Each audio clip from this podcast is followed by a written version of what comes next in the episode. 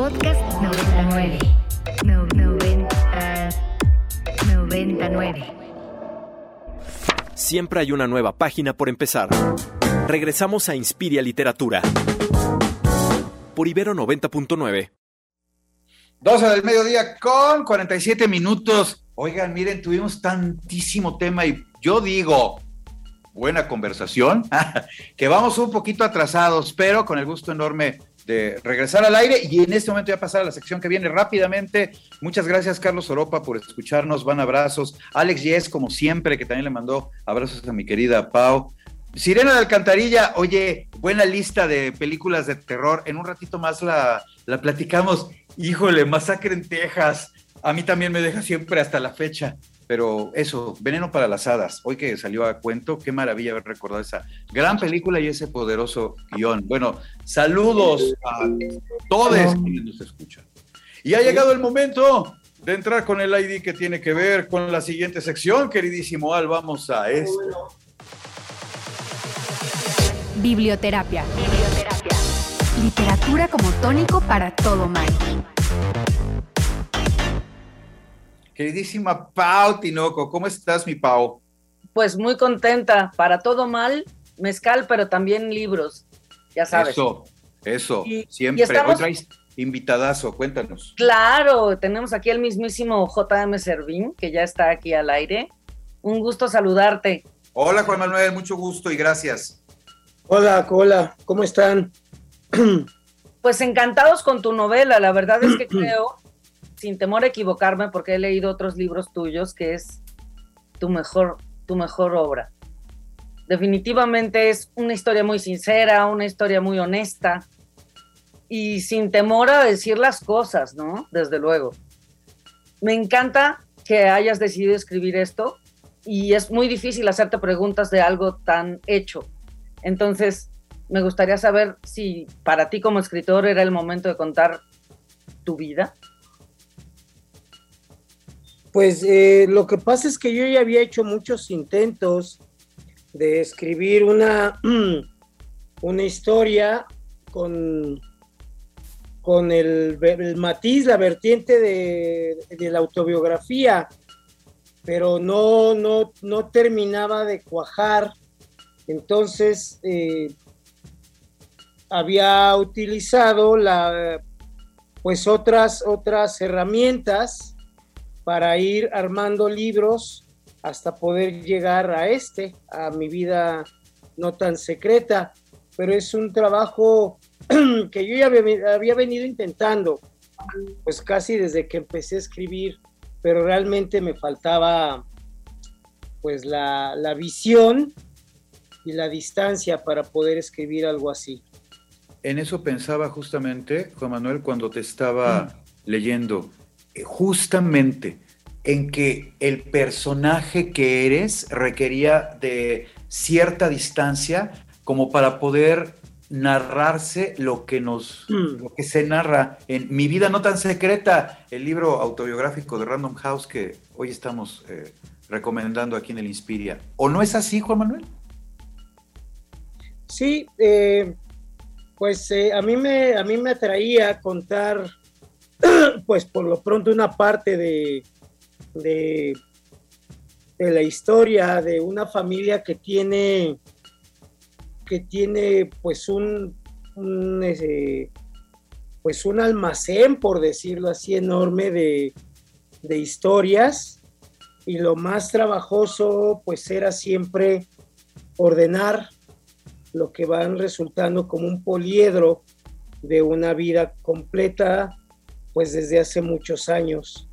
Entonces no es nada fácil porque por el otro lado era eh, entretejer con la historia social de la Ciudad de México, pero no de toda la historia social de la Ciudad de México porque es imposible, sino de algunos de los aspectos que más me interesan a mí, que es la, la delincuencia común, como parte de la biografía negra de esta ciudad.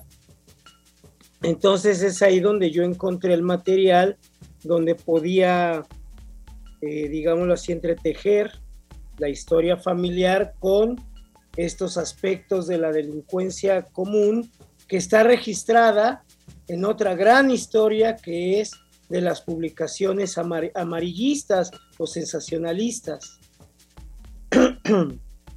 Claro, en eso pensaba precisamente y era mi siguiente pregunta, porque cuentas ahí de una manera nítida cómo se vivían los 70 y los 80 bajo el régimen del PRI, bajo las racias de Durazo y todo eso que se va entretejiendo en la historia del cartucho, del tamaño, de, bueno, eh, personajes entrañables que lograste crear porque es, es complicado y sobre todo cuando se habla de gente que conoces, pues darles esa forma de personaje es es complicado y me imagino que por eso te tardaste un rato en sacar este libro de 446 páginas en donde nos cuentas de una manera muy abierta una vida, pero también un entorno. ¿Por qué te preocupaba el eh, entorno? A mí lo, lo, que al día de hoy me quedaba o me queda siempre esta, este como escorsor es que yo leía cosas, historias, novelas sobre todo, donde, donde la Ciudad de México aparecía con mucha, con mucha, mucha potencia, con mucha fuerza, pero me parece que hacía falta contar una historia de la Ciudad de México y de una y de una de un tipo de, de habitantes de esta ciudad donde creo que habían pasado de largo para la historia o para la visión que hay sobre la Ciudad de México. Entonces, eh, lo, complicado y el, reto, pues era entender lo que a mí me pasó como escritor, como ciudadano, como habitante, a partir de todo lo que había pasado en la vida y de todo lo que yo había investigado de una ciudad como esta, que es tan vasta, tan compleja, tan, tan cruda y tan cruel, como para poder eh, ir decantando todo eso en una, en una sola historia que pudiera funcionar tal y como yo la, la, trabajé. Hablas de la ciudad como un personaje más de tu historia y por supuesto estoy de acuerdo. ¿Qué tanto cambia en la voz del narrador la percepción con respecto al terruño? Pues yo creo que en este sentido, en esta novela, es es uno y lo mismo, porque es estarte revolcando en la ola de la gran ciudad, del Leviatán de la Ciudad de México, en donde muchísima gente lo está padeciendo y lo ha padecido durante mucho, durante toda la vida. Lo que pasa es que me queda también la percepción de que de pronto pareciera que el pasado en esta ciudad o en el país no importa, donde todo estamos corriendo de la inmediatez, del registro eh, eh, fugaz, inmediato y espectacular, en donde de pronto estamos dejando detrás que esta ciudad tiene una historia larguísima y donde está marcada por la infamia, por la tragedia, por la delincuencia, por el caos, y que esto de pronto pareciera como que no importa pese a que lo tenemos frente a nosotros. Entonces, pues una narrar una autobiografía donde los donde están centrados en ciertos personajes como mis hermanos o como mis, mis padres, pues era también una manera de reflejar los contrastes y las desigualdades y la, la, el absurdo de vivir en una ciudad, perdón, no te puedes. Es muy complicado mantenerte de pie. Qué maravilla de historia. Ahí es donde también encuentro al, al cronista, porque de alguna manera las descripciones que haces de la situación social y política son muy de crónica, pero luego vuelven a enlazarse con la narración. ¿Tú lo habías pensado así? Hay algo, hay algo que a mí me llama mucho la atención, es también el hecho que al menos para mí a nivel de literatura, los géneros cada vez están más difusos. Eh, cuando a veces uno habla de crónica, eh, de pronto a mí me, me, resalta ya, este, eh, me desajusta esto porque si bien es cierto que crónica es cronicar, llevar un recuento de unos hechos, me parece que la literatura actual cada vez es más híbrida y está recurriendo primero a lo que hoy le llaman las, las, las industrias editoriales de la autoficción. Exacto. Pero pues la autoficción es la biografía, la autobiografía, el testimonio.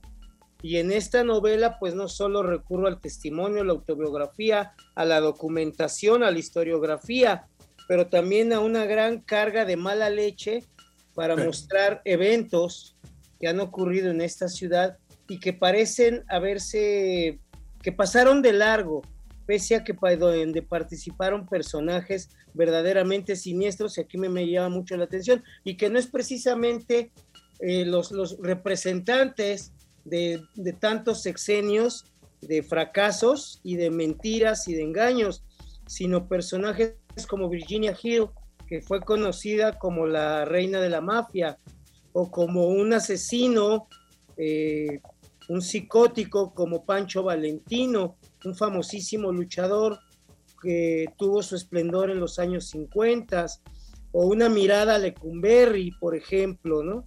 Y ya de ahí, pues todo lo que esto va detonando y lo que va abriendo como en una caja de China, una caja china de, de eh, una gran cantidad de historias, calamidades, pero también de una idea de la sobrevivencia. Testimonio y consigna. Juan Manuel Servín, mi vida no tan secreta, ya está en todas las librerías, de verdad. Corran, les va a interesar. Ustedes deben de leer este libro. Juan Manuel, muchísimas gracias por haber estado con nosotros este día aquí en el espacio de mi Pau, en esta sección que se llama la biblioterapia. Muchas gracias, Juan Manuel. Gracias. Muchas gracias a ustedes. Gracias, Manuel. Y gracias, mi queridísima Pau, porque de verdad que se trata de una historia poderosísima. Es así, y de verdad que nos dejó cautivados y queremos que la gente sepa de esta novela, sí. la lea con calma, con tiento. Es como una serie. Lees bien, cada bien. capítulo como si fuera una, una, serie de Netflix, así que ya saben. Sí. sí, sí, sí, realmente es una gran historia, es una gran pluma. Mi queridísima Pau, cuídate mucho, te mando un besotote. ¿Dónde te encontramos en las redes? Arroba Paola Tinoco en Twitter e Instagram. Cuídate, mi Pau, un besote. Chao. Aquí nos escucharemos la semana entrante. Estamos al filito de las 13 horas. Ya tenemos a los ganadores que se llevaron su tarjeta de regalo de librerías Gandhi. Alberto Isaac Aguilar y Sergio Arturo Mata.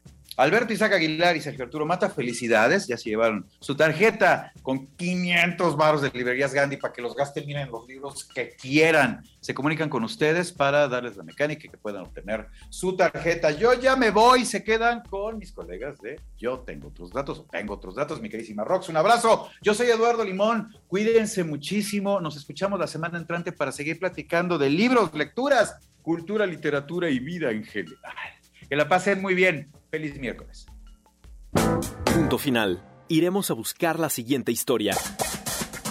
Esto fue Inspiria Literatura, el lugar donde las letras nos guían a través del universo. Por Ibero 90.9. Para más contenidos como este, descarga nuestra aplicación disponible para Android y iOS o visita ibero909.fm.